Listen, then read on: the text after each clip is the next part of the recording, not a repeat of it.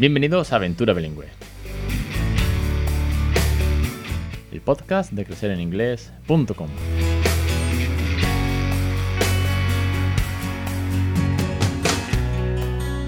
Capítulo 273, el 16 de septiembre de 2021. Muy buenas, mi nombre es Alex Perder y esto es Aventura Bilingüe. Ya sabéis que este es el podcast sobre bilingüismo real, podcast de la mayor plataforma que existe sobre bilingüismo, un podcast en el que intento motivaros, ayudaros y guiaros a través de las entrevistas, los tips, los consejos, las experiencias personales y de otras muchas familias, docentes o científicos, en la manera en que vosotros también podéis eh, criar bilingüe. Podéis hablar en inglés a vuestros hijos desde que llegan al mundo, podéis darle ese regalo, una segunda lengua sin esfuerzo. Es una pasada y una semana más. Muchísimas gracias a todos y todas los suscriptores que estáis aquí, a los oyentes y a toda la comunidad de esta plataforma. Hoy os traigo eh, un podcast muy personal, una experiencia muy, muy, muy personal y que quería compartir con vosotros y vosotras. Hoy vengo a hablaros de un verano en el que he hablado mucho, mucho español. Ahora os cuento. Antes, y ya sabéis que para todo esto tenéis crecereningles.com, la mayor plataforma, con los cursos, más de 180 lecciones. Estamos a punto de llegar a las 190 lecciones en vídeo con cuentos, canciones, eh, juegos, eh, gamificación, logopeda, de todo Montessori, todo lo que necesitas para poderte aventurar a hablar en inglés, el podcast premium para mejorar la pronunciación y listados de vocabulario, y además el pad de cursos Phonics y el cuento de The Little Frog and the Colors. La verdad que es que ha estado muy guay y tengo que dar las gracias a esas 5 super teachers que han aprovechado el cupón de descuento del curso de Phonics, ¿eh? porque ha habido un par de centros escolares que lo han aprovechado para sus docentes. Así que muchísimas gracias por formaros y confiar en nuestro trabajo. Vamos con este podcast muy, pero que muy personal. y es que este verano, eh, digamos, y voy a ser muy sincero, muy franco con vosotros, la he cagado bastante. He hablado mucho español. Veréis, eh, hay una de las lecciones del curso de bilingüismo real, de la, no sé, el curso, puede ser el curso 7, el curso 8, así de memoria, en el que hablo de los errores de la crianza bilingüe. Y uno de los errores es hablar mucho español cuando estás haciendo OPOL. OPOL puro y duro, ¿eh? 24-7. No time and no, no, esas familias que estáis haciendo time and place, o community language at home, a ratito, o routines. Eh, no, no va por vosotras va por aquellas familias que estamos haciendo OPOL. Yo decía ya por aquel entonces, hace cinco años, que para mí personalmente es un error cambiar al español. Porque eh, no vas a conectar de la misma manera. Que no pasa nada, ¿eh? Ojo. Pero yo decía, sobre todo cuando regañas, y aquí está la clave, cuando regañas no lo hagas en, en español porque entonces tendrá una connotación negativa. Al igual que cuando utilizas el inglés con palabras cariñosas como so cute, eh, sweetheart, sweetie pie, eh, pues este tipo de eh, What is my hug o Can I have a kiss. Pues igual que ese inglés es maravilloso, es bonito, es cariñoso, es romántico, si regañas en, en español, esa lengua va a tener una connotación negativa. Pero bueno, eso lo dije yo hace cinco años, que ya ha llovido. Y ya hemos pasado una pandemia, o estamos en una pandemia también y todo esto. Entonces, este verano eh, por circunstancias eh, de colapso mental, por circunstancias de, de, estar todo el día juntos, de no haber ido a campamentos de verano el peque, de pasar 24 horas 7, de yo no tener que ir a una oficina, sino que trabajar en casa, pues ha sido más intenso. Y eso ha hecho en que hubiese momentos en los que he hablado mucho, mucho español. Más de lo que yo he hablado hasta ahora. Tal vez simplemente era eh, en plan, venga, que vamos a comer, ve poniendo la mesa. O era en plan, venga, por favor, que, ya es muy tarde, lávate los dientes y te vas a la cama.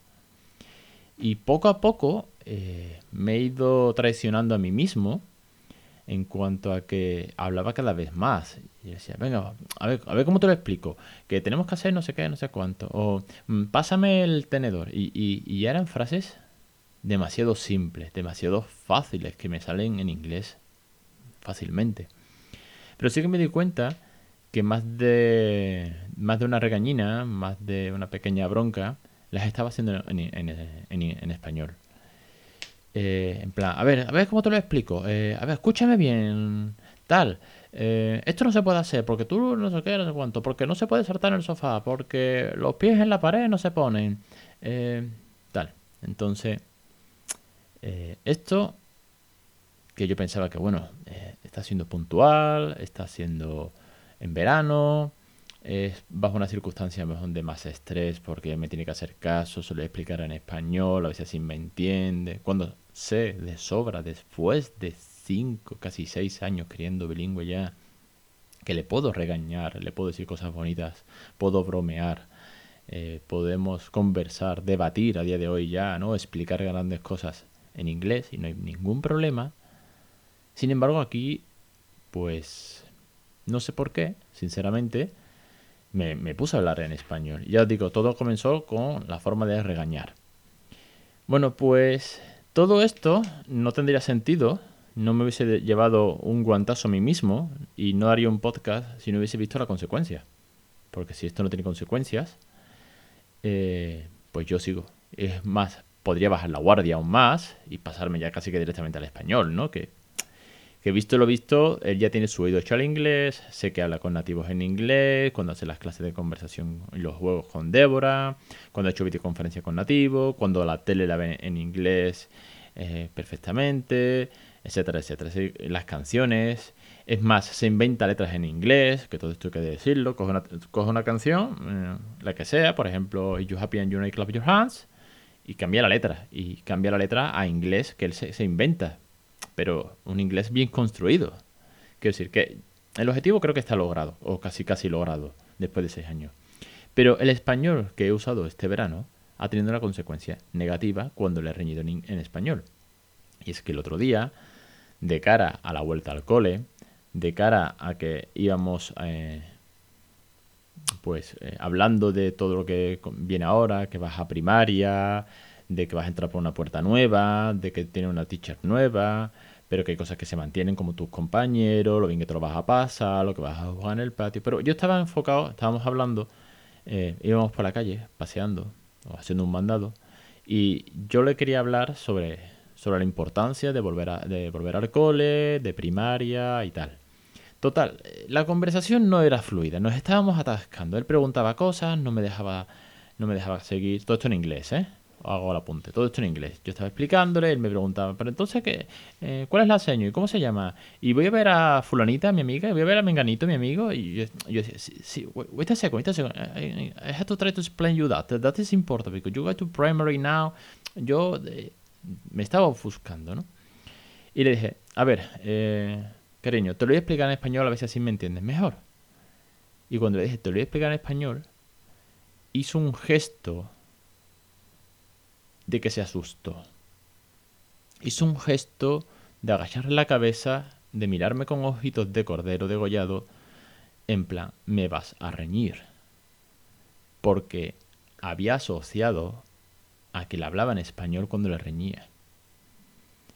Y automáticamente en ese microsegundo en que vi ese gesto de, de, de, ay Dios, ahora viene la bronca, eh, le dije, no, no, no, no te preocupes, no, no te voy a reñir, te, quiero explicar esto, esto es que es importante porque vamos al cole, verás tú qué guay y tal, ¿no? Y entonces dije, solo voy a seguir explicando en español para que vea que es algo positivo, intentando corregir un poco eh, el error garrafal que había cometido en verano de reñir en español. Entonces le expliqué en español, lo, bueno, pues el tema de primaria, de que la puerta del cole ahora es otra, etcétera, etcétera, el comedor también es otro diferente, y ya pasé al inglés. Y desde ese día, y os hablo dos, tres semanas, no más, dije, no vuelvo al español. Y esto los quiero dar como feedback y una vez más, como he dicho en muchos episodios, como compromiso hacia vosotros, porque al decirlo en voz alta, tengo que establecer ese compromiso de que no puedo volver al español. Si me falta vocabulario yo lo buscaré, si no daré una vuelta, si no le explicaré describiéndoselo con muñecos, pero yo no vuelvo al español porque lo he utilizado mal. Si vuelvo, tendrá que ser en conversaciones amables. Si vuelvo, tendrá que ser en conversaciones donde nos riamos todos y no sea una connotación negativa. Pero no vuelvo nunca más a, regañar en español. porque lo había asociado a un, concepto negativo. A lo mismo que yo dije en los cursos hace, no sé, cuatro, cuatro años y medio, cinco por lo menos, que salió aquella lección. Y sin embargo, he caído en mi propio error. Y creo que es bueno ser sincero, transmitir todo esto y, sobre todo compartirlo aquí, porque este podcast va de motivación, va de inspiración, va de empoderamiento del bilingüismo, de las ventajas, de lo bueno que es, de lo sencillo que se convierte el día a día, en fin, ya sabéis de qué va esto, después de 270 programas. Pero creo que estas cosas hay que contarlas, hay que ser sincero y decir, ojo, me he equivocado, estoy a tiempo de corregirlo y creo que os puede venir muy bien como feedback. ¿De acuerdo? Así que de eso va hoy el podcast. Me he sincerado un montón. De hecho, eh, iba nervioso hablando, ¿no? Simplemente, ya sabéis que no me gusta hacer escaletas, ni guiones, ni nada de esto. Y lo único que he hecho es número de episodio, fecha del episodio y el título. Un verano con mucho español. Y una connotación negativa o algo así que me había puesto. Ya está, no más. Porque me gusta hablar, pues tal y como me sale.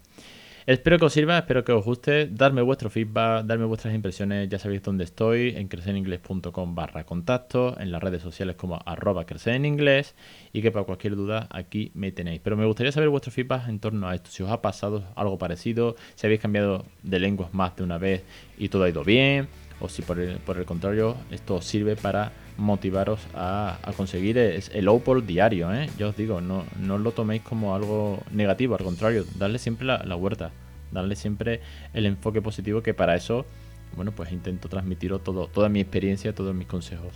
Os espero, ya sabéis, cada semana en Aventura Bilingüe, en el podcast, con tantos, tantos episodios, en los cursos, en el podcast Premium y también en la consulta de asistencia integral de pediatría para aquellas familias de Sevilla que quieran una consulta privada personalizada en torno al bilingüismo en su casa. Así que una semana más, muchas, muchísimas gracias a todos suscriptores y oyentes de esta loca aventura.